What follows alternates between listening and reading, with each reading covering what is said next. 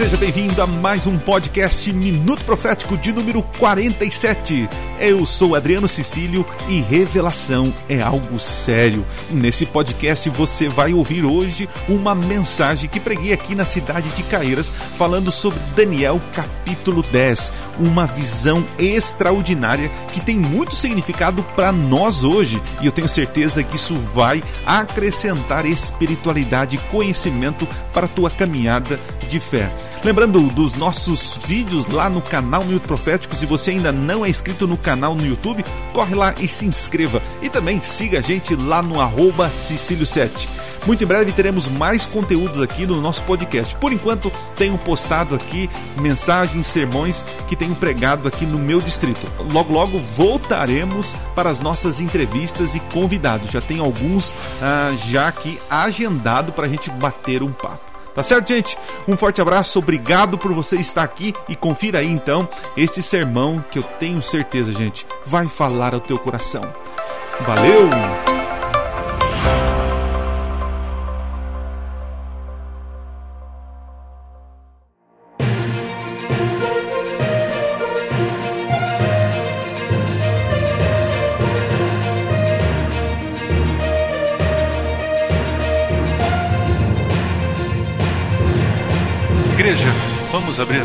Daniel capítulo 10.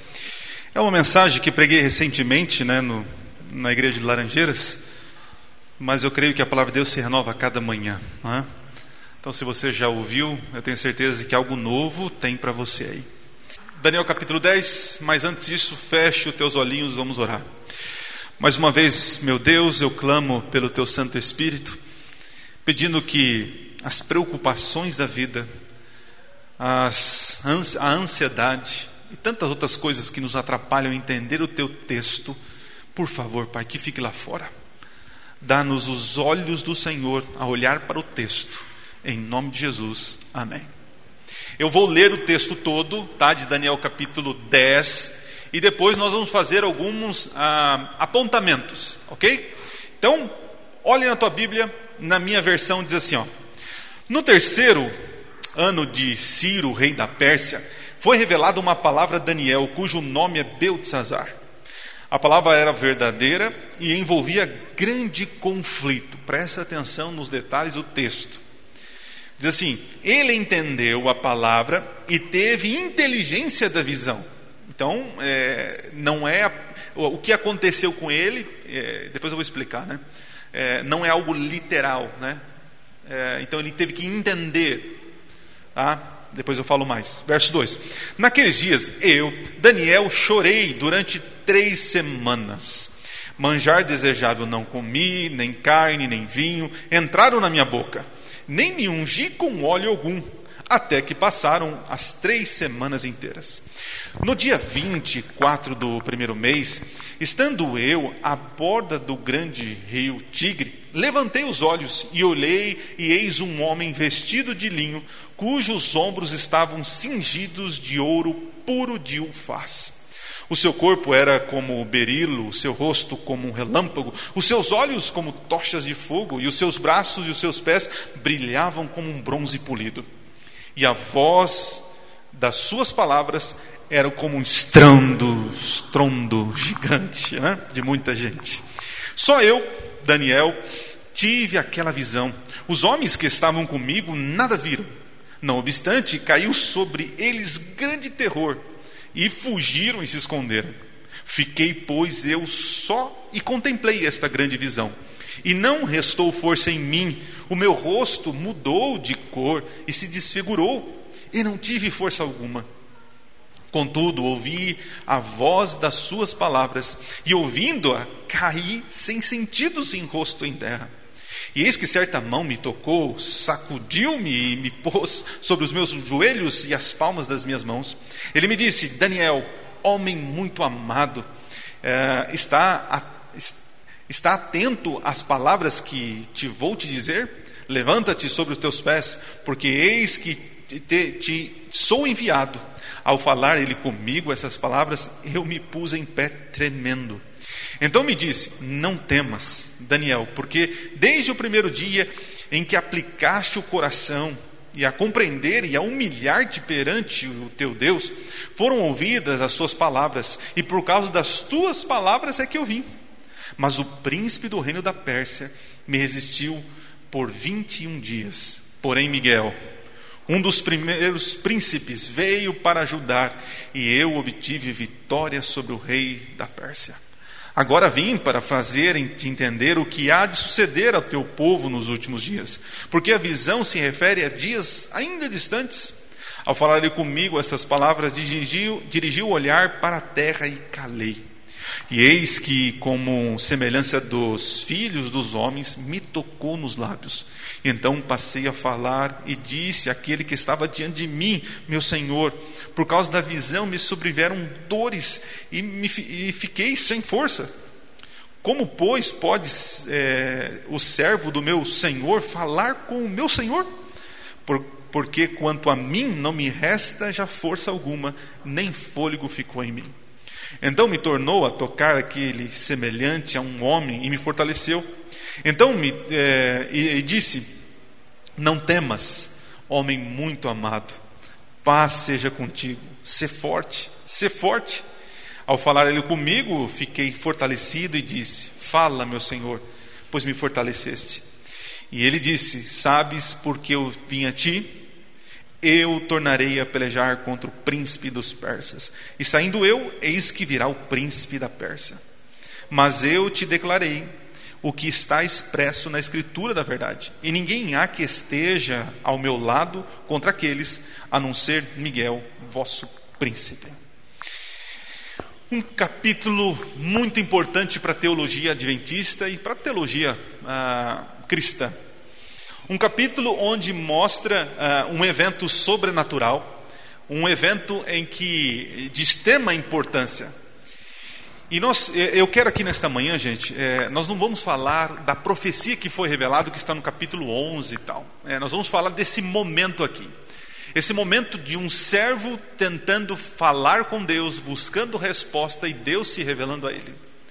E nós, muitas vezes, nós somos dessa maneira. Somos servos filhos de Deus, querendo que as coisas aconteçam, clamando a Deus para que Deus nos dê motivos, razão, circunstância e nos responde os porquês da vida. E Deus tem suas maneiras estranhas de trabalhar, e um primeiro ponto que a gente precisa aprender aqui: Deus não responde da maneira que você quer, Deus responde da maneira que deve ser respondida. Aprenda isso de uma vez. Na minha vida eu tenho questionado os meus porquês e os meus praquês. Porque toda vez que eu pergunto porquê ou para quê, eu percebo que eu sou egoísta e tiro da vista a missão e o propósito além dos meus propósitos. Quando você entrega a vida a Jesus e você tem a intenção de viver por Ele, a tua vida não lhe pertence mais. Quando você entrega a vida através do batismo, é um compromisso sagrado que você faz com o Senhor. E muitas vezes a gente quer andar com o Senhor, mas andar conosco, conosco mesmo. Né? A gente quer fazer as coisas de Deus, mas também busca os nossos próprios interesses. É um conflito, é um conflito humano. Mas a gente tem que entender que o, o, o que o que Deus espera de nós é que trilhamos o assim diz o Senhor. Talvez você esteja em conflito, querendo uma resposta de Deus, tentando ah, buscar ah, o porquê das coisas. Né? Eu e minha esposa já passamos por várias dificuldades, né? E eu lembro uma delas que foi o um momento em que precisava trabalhar, arrumar dinheiro, né, para sustentar a casa, e não via soluções, não via soluções. Não sabia como Deus poderia me ajudar e dar aquilo que eu precisava. Então eu percebi o seguinte: eu tenho que parar de pensar em solução. Talvez eu esteja falando para alguém aqui que está pensando em soluções. Tem o texto sagrado, tem a Bíblia, tem a orientação divina, tem a orientação de que nós devemos esperar, confiar, entregar, mas nós queremos soluções, queremos dar soluções para Deus. Nós fazemos um pedido para Deus, querendo respostas, mas nós entregamos para Ele também uma pasta, né?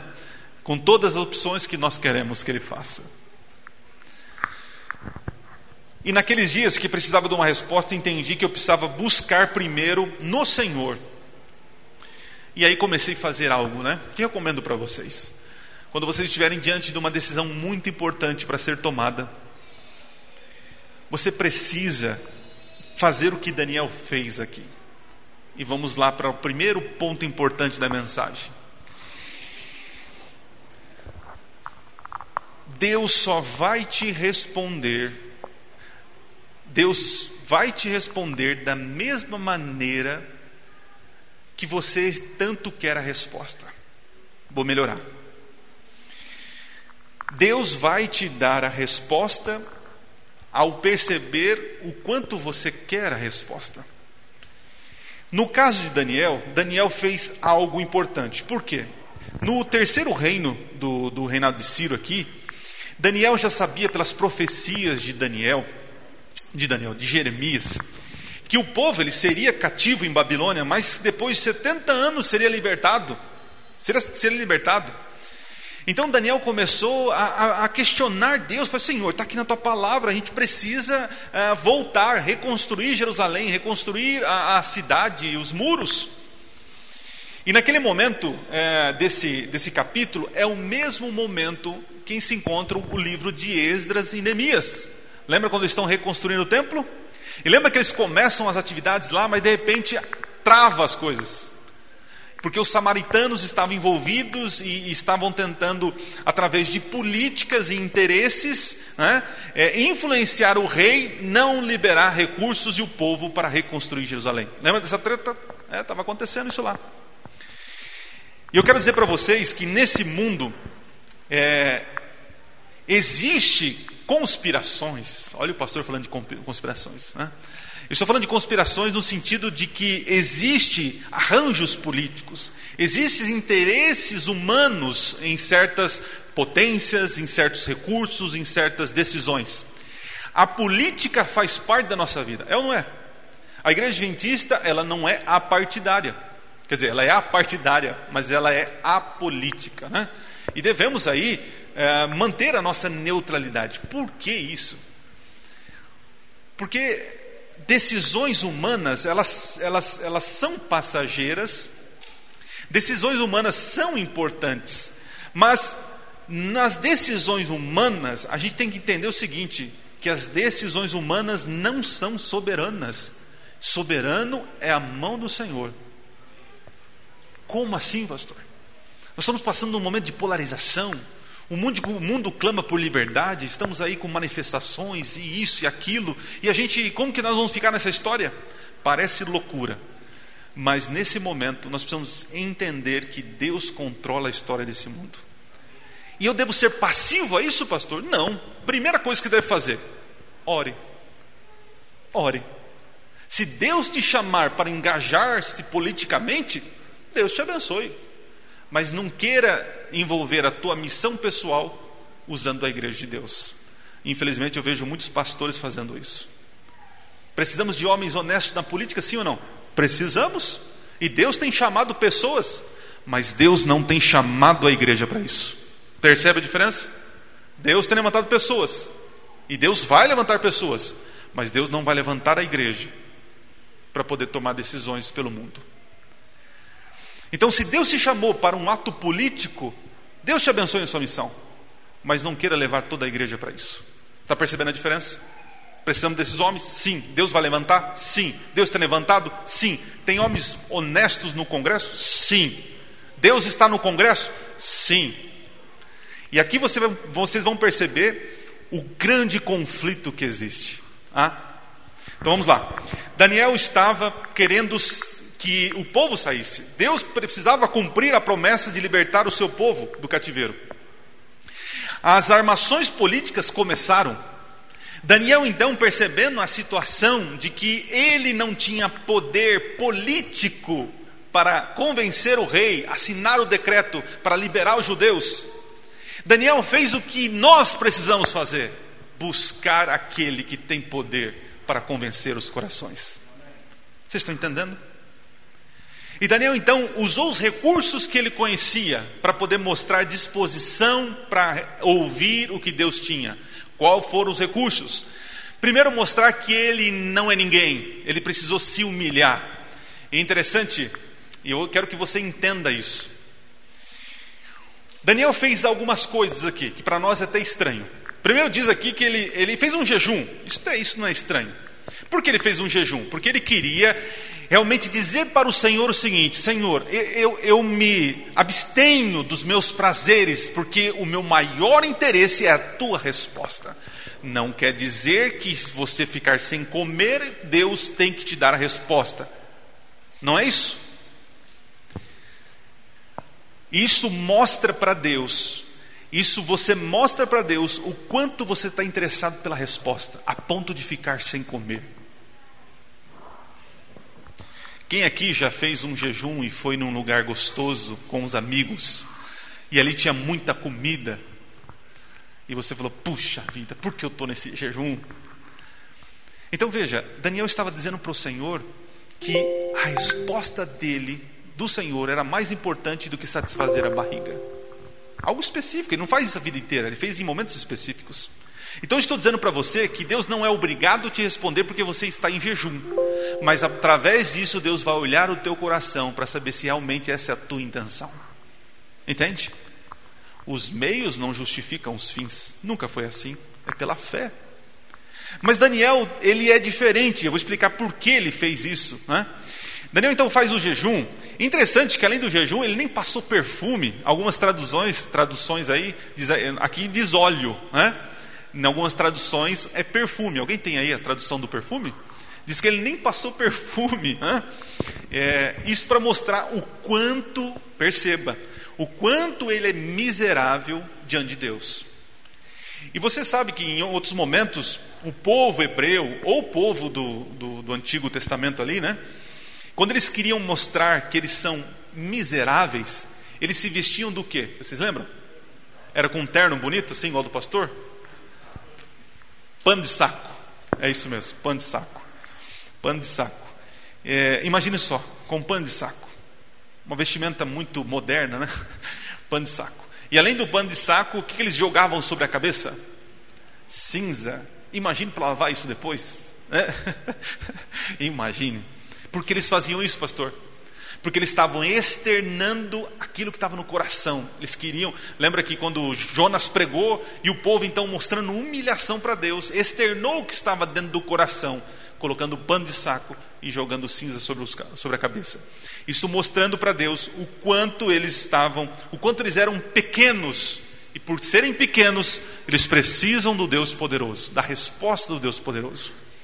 Então você vê aqui um jejum, um preparo. E não foi um dia, dois dias. Quantos dias? 21 dias.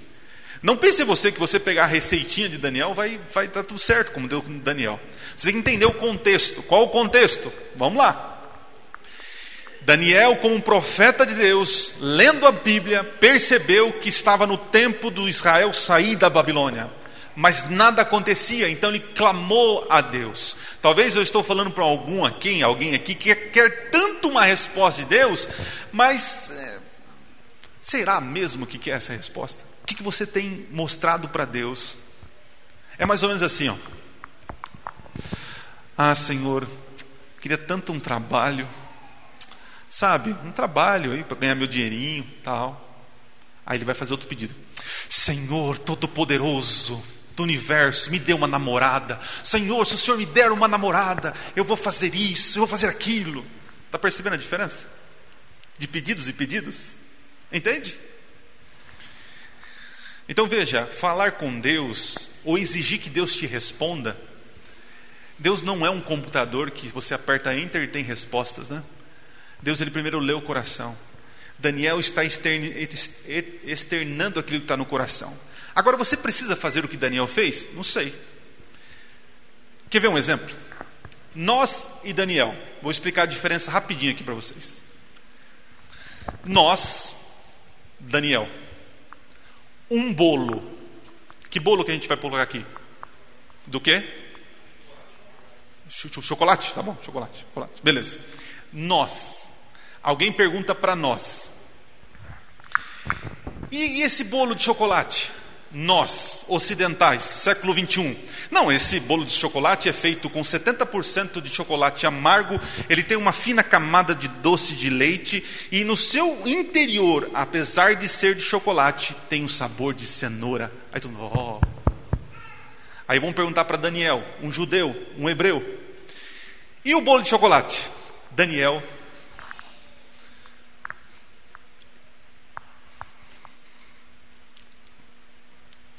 É, mas ele esqueceu de um detalhe. Tem um leve saborzinho de canela. Perceberam a diferença? Nós ocidentais, século 21, nós explicamos muito as coisas. Nós somos muito racionais. Os judeus, os hebreus, eles experimentam as coisas para que faça sentido. Então muitas vezes é complicado para um pregador explicar para vocês, mas se vocês não comeram um bolo, de nada tem efeito. Daniel, ele precisava experimentar a humilhação para que o seu coração voltasse para Deus e quisesse a resposta. Talvez estou falando para alguém aqui que não tem experimentado a fé, não tem se entregado a fidelidade ao Senhor, tanto nos dízimos, nas ofertas, quem sabe nos relacionamentos, no trabalho, não tem experimentado a fé e a justificação pela graça e vive andando com os pecados jogados nas costas? Precisamos experimentar o bolo. Daniel era alguém que sabia disso. Pois bem, essa é a primeira parte. A segunda, agora, que eu quero é, discutir com vocês, é a revelação. E aqui é um ponto que eu gosto muito. Né? Deixa eu colocar o celular aqui para não avançar muito no tempo. Muito bem. A revelação de Deus. Deus é um ser fantástico, que ele se esforça para se revelar para nós. E ele faz de tudo para que a gente compreenda quem ele é. Porque a nossa mente finita não consegue entender a grandiosidade das coisas. Daniel, ele poderia estar vendo na profecia que haveria um cumprimento ok? Daniel poderia ver os arranjos políticos para que o rei não assinasse o decreto, ok? Mas Daniel não sabia o que acontecia nos bastidores do grande conflito. Ah, aqui é tremendo, aqui é tremendo. Quando você observa a, a revelação, e aí você vai entender porque no verso 1 diz que ele teve inteligência da visão. Por quê? Existem, é, posso classificar assim, Fala nisso, gente. Orem, orem aí por mim. Estou terminando um livro chamado Interpretando o Apocalipse em um Minuto Profético. É um filho que já faz tempo que está aqui, precisa sair, né? Quer dizer, aqui, perdão, é aqui, né? Precisa sair, né? E o meu maior capítulo é esse, a revelação de Deus, é algo tremendo. Enfim, três formas aqui, ó. Tem a literal, a literal. Essa é fácil. É aquela que Deus se corpora ou um anjo se incorpora, um ser divino, celestial, fisicamente aparece para a pessoa. Em que momento aconteceu isso? Vamos lá. Fisicamente, apareceu ali, ó, na frente. Gabriel, quando falou com Maria, vai ter um filho aí, ó. Jesus vai nascer aí. Outro momento. Moisés. Abraão, sim. Abraão, ok. Abraão, aí você me jogou na fogueira, né? Aí é outra história, né? Mas, bom, bem, Abraão foi lá comer com eles ali, ó, né? Tá, beleza. É, tem mais pessoas, por exemplo, Josué, lembra Josué? Orando, clamando a Deus, resposta, vamos ganhar a batalha ou não vão? E de repente aparece o quê? Um soldado. E ele falou: opa, você é dos nossos, é contra nós. Calma, querido, calma. Então, fisicamente. Segunda opção, através de sonhos. Sonhos. E através dos sonhos, é interessante, alguém aqui já sonhou algo normal? Sempre o sonho tem uma coisa doida, não é assim? Então Deus usa das coisas anormais no sonho para mostrar a realidade futura ou divina. Entenderam aqui? Deus usa os sonhos porque mexe com a normalidade. Porque se Deus for, oh, presta atenção, porque se Deus for revelar o que é normal no céu, para nós é anormal. Então Deus usa o anormal nosso nos sonhos para revelar o. Olha o esforço de Deus. E tem o terceiro que eu acho top, né? É o tal do êxtase. Esse momento aqui, tá lá Daniel com os amigos na frente do rio, de repente ele é tomado. E esse tomado, é, nos escritos de Ellen White, não, no historiador de Ellen White, o primeiro historiador adventista, é, John Loughborough, ele relata como era isso. E ela do nada, na reunião, de repente ela falava glória, glória, três vezes glória, e era tomada em êxtase. E nem respirava. Então, naquele êxtase, o, an, o anormal, posso dizer assim, o sobrenatural entrava no natural. Aqui nós temos que tipo, qual das três tipos de revelação que nós temos aqui? O êxtase. E quando é o êxtase, quando é o sonho, Deus se utiliza de símbolos. Logo, se ele utiliza de símbolos, nós precisamos ter inteligência para compreender os símbolos que apontam para uma realidade. Ok? Por isso que Daniel teve a inteligência, ele entendeu. Agora vamos ver o símbolo. Qual é o símbolo?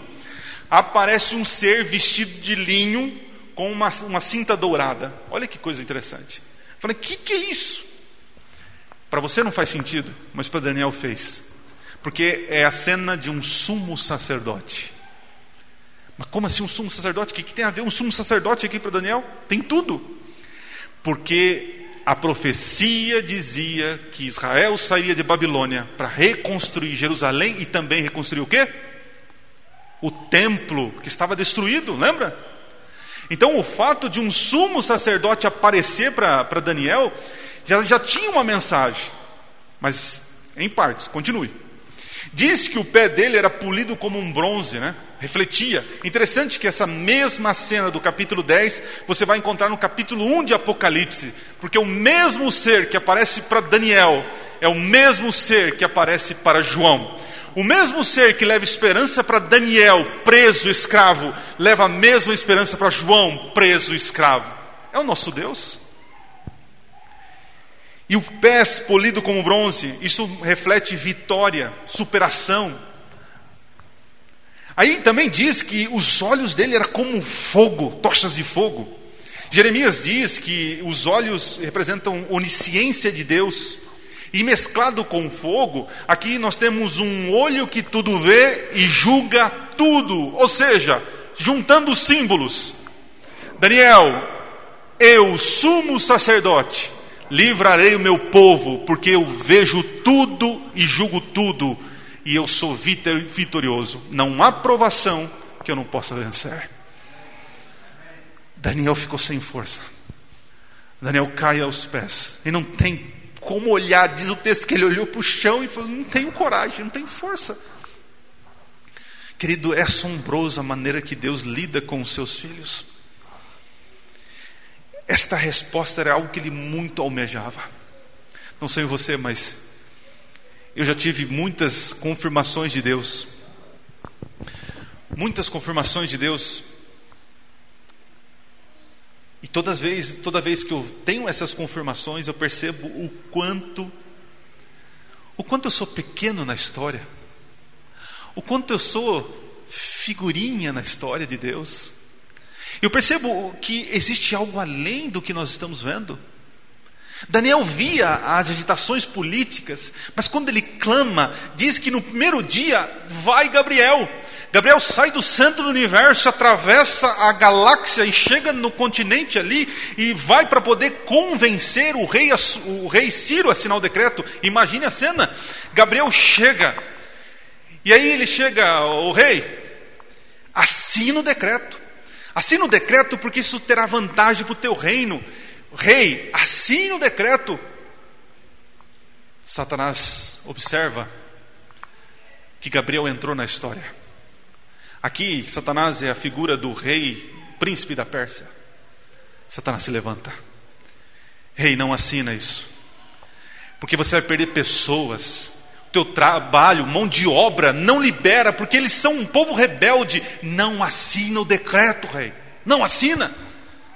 E Gabriel, assina o decreto, rei. Faça isso, vai ser bom para você, para todo mundo. E começa então o que o texto diz: um grande conflito. E aqui eu quero tirar mais um paradigma de vocês. Não existe briga, batalha entre Deus e Satanás. Tire isso da tua cabeça. Por que isso, pastor? Porque quando você pensa que Deus batalha com o diabo, você está diminuindo Deus ao tamanho do diabo. Deus é uma formiguinha que um elefante, elefante pisa em cima. Não existe batalha entre Deus e Satanás. Mas existe um grande conflito? Existe. Existe um conflito na minha mente e no meu coração em quem eu vou aceitar. Satanás e seus anjos de um lado tentando você a tomar decisões erradas. Gabriel e seus anjos do outro lado fazendo com que você tenha as decisões corretas. É uma batalha. Não existe dualidade. Porque Deus, quando se levanta, a batalha termina. Aliás, batalha só existe quando dois, poderes se guerreiam. Satanás não tem chance. Satanás é o inimigo derrotado na cruz do Calvário. É isso. E agora eu quero que vocês entendam a figura de Miguel. Ah, é tremendo isso. Diz que Gabriel tentou, houve uma batalha, houve um conflito, e o rei não sabia o que fazia e tal. E Daniel clamando, até que se levanta o ser todo-poderoso do universo. Mas o texto diz Miguel, pastor. Miguel não é um arcanjo? Como assim? Você está falando que Miguel é Jesus? Sim, nós cremos que Jesus é, é Miguel pré-encarnado, que aquele que apareceu para Abraão era Jesus, aquele que apareceu para Josué é Jesus, aquele que apareceu para Manoá, a esposa de Manoá, é Jesus, é o anjo do Senhor. E quando Miguel se levanta, a batalha termina. Vocês estão entendendo? As coisas podem ter até parecer que estão atrasadas, como no pensamento de Daniel. Mas como Deus é soberano, Deus não se atrasa. Você pode estar adiantado, mas Deus está no tempo certo. Como eu gostaria de ter aprendido essas lições anos passados, onde quebrei a cara, onde feri pessoas, onde questionei Deus mas Deus tem paciência conosco. Deus nos ensina a viver. Miguel é a figura de um Deus que se esvazia para se comunicar. Talvez eu já expliquei isso para vocês sobre isso, mas vou repetir aqui. Eu tenho uma cachorrinha, a Nina, e a Nina é fenomenal. A Nina é um presente que eu dei para minha esposa quando nós perdemos nosso primeiro filho. Ela tem 13 anos de idade. Até onde estava fedida, né? Tomou banho, está cheirosinha. Né? Ei, Nina. E a Nina é interessante. Eu falo assim, Nina, senta. Ela, senta. Eu falo, Nina, dá patinha. Ela, dá patinha. Eu pego a bolinha e falo, Nina, vai buscar. Ela vai buscar e traz. Interessante.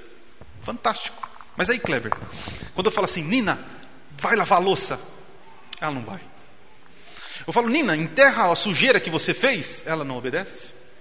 E ela fala, faz uma cara de bobo e balança o rabo, como se fosse assim: ah, não sei o que você está pedindo, né? Penso que me engana. Mas enfim. Ela é um ser diferente de mim. Eu acredito que sou superior, somos superiores aos cachorros, né? Eu sou superior à Nina.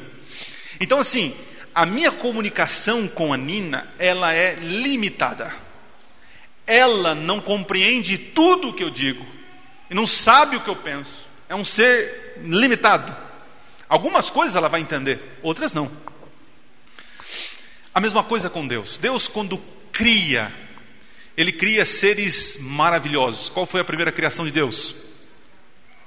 Os anjos, seres poderosos, magníficos. Pergunto: Deus, o ser criador do universo, ele tem comunicação perfeita com os anjos? Sim ou não? Sim ou não? Não. Por que não, pastor? Não da parte dele, mas os anjos não compreendem tudo que Deus fala, porque os anjos não são deuses. Deus tem duas opções. Primeira opção, eu elevo os anjos a cargo de deuses para que eu possa me comunicar com ele, Deus pode fazer isso. Ou me rebaixo a ponto de ser igual a eles, para que a gente possa conversar do mesmo nível.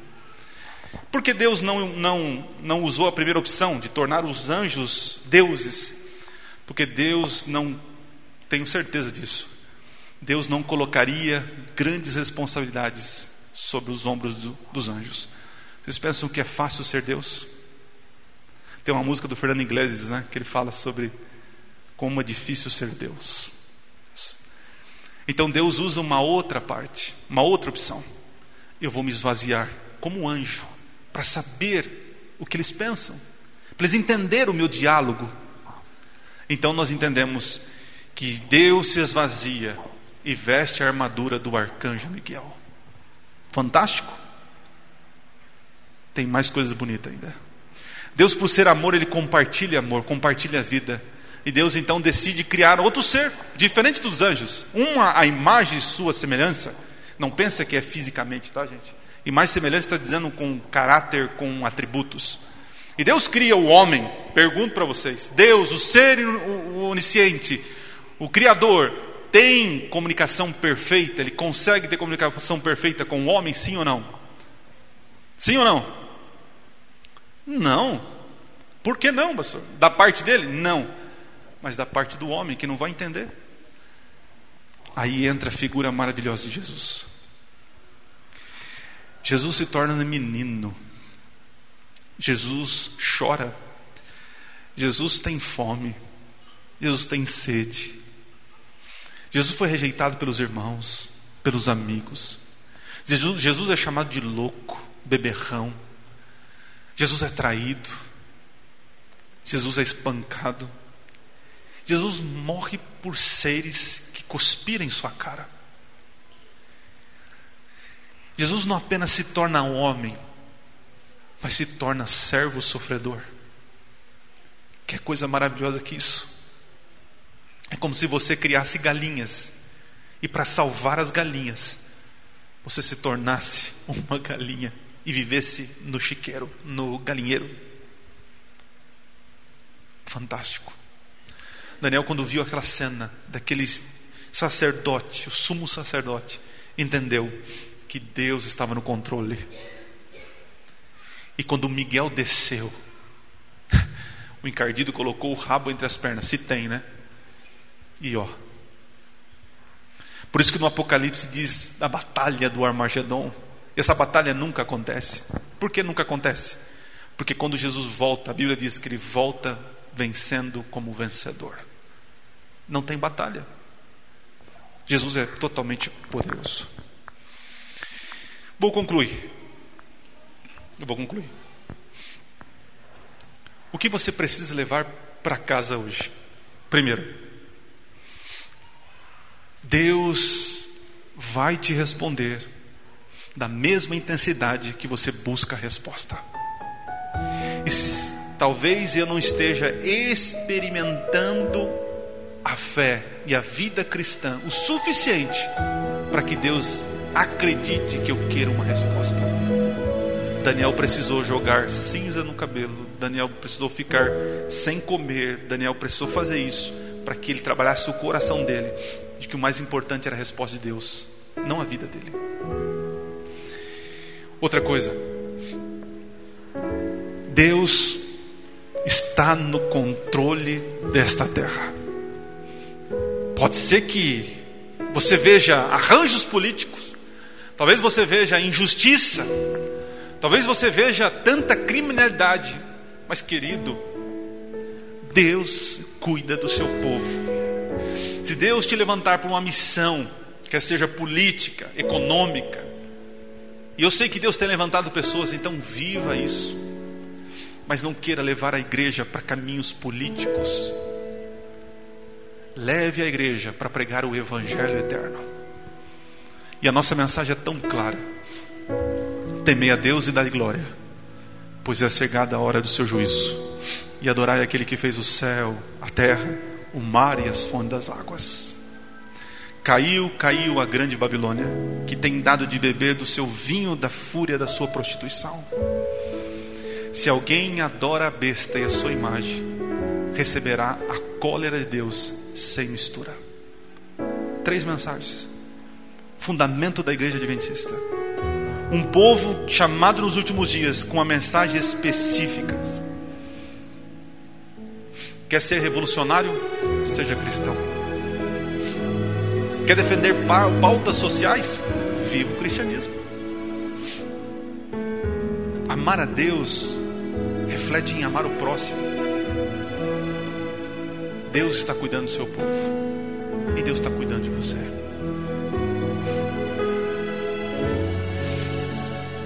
Talvez você pense que com você não aconteça o que aconteceu com Daniel. E talvez você tenha razão.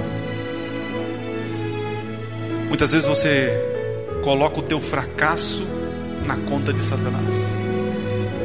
Deus não me responde porque o inimigo está agindo na minha vida. O inimigo me faz tentar, é, me faz pecar. O inimigo faz isso e a gente coloca os nossos fracassos na conta de Satanás. E eu vou dizer algo para vocês, do fundo do coração: Satanás tem coisa mais importante para fazer do que ficar tentando você. Satanás estava do lado do rei Ciro para poder tomar decisões importantes que afetaria todo o seu povo. Eu creio Satanás não está do seu lado, apesar de ter anjos aí tentando você. Mas hoje em dia, nosso coração está tão pecaminoso que a gente não precisa fazer nada. Tiago diz que nós pecamos pelo nosso egoísmo, nossa avareza, nossa cobiça. Existe um grande conflito, sim, querido, existe um grande conflito. E eu creio que Satanás está fazendo de tudo para que grandes homens desse mundo, político, econômico, tome decisões erradas que nos afetem. Mas aqui está o segredo. É, Daniel capítulo 12 diz: E naqueles dias, Miguel se levantará pelo seu povo. Entenda isso de uma vez. Quando a igreja parecer que estiver caindo, diz o Espírito de profecia, Deus se levantará. Deus há de julgar esse mundo, querido vejo tanta gente se engajando com tantas coisas e não se engajando em salvação de vidas. Querido, tome essa decisão hoje. Tome essa decisão hoje. Quantos aqui entenderam que Deus ouve todas as nossas orações, mas nos responde da mesma intensidade que nós queremos a resposta? Quantos entenderam isso? Ok? Quantos entenderam que Deus se esforça ao máximo para se revelar para nós. Quantos entenderam isso? Maravilha. E por último, quantos entenderam que a mão poderosa de Deus conduz a história deste mundo, inclusive a sua vida? Quantos entenderam isso? Feche os olhos, vamos orar. Pai querido, é muito bom Saber que existe um Deus que se esvazia a todo momento para se comunicar conosco. Temos sido muito arrogantes nos questionamentos. Precisamos entender que não importa o que aconteça conosco, Deus é bom. Todos os dias, Deus é bom. Dá-nos essa fé, Pai. Não é uma fé cega, mas é uma fé que, que creia naquilo que já está revelado na Tua palavra. O Senhor conduz essa igreja e conduz a nossa vida. Perdoe, Pai, os nossos pecados. Nos usa em nossas limitações. E que o seu reino venha o mais breve possível. Em nome de Jesus. Amém.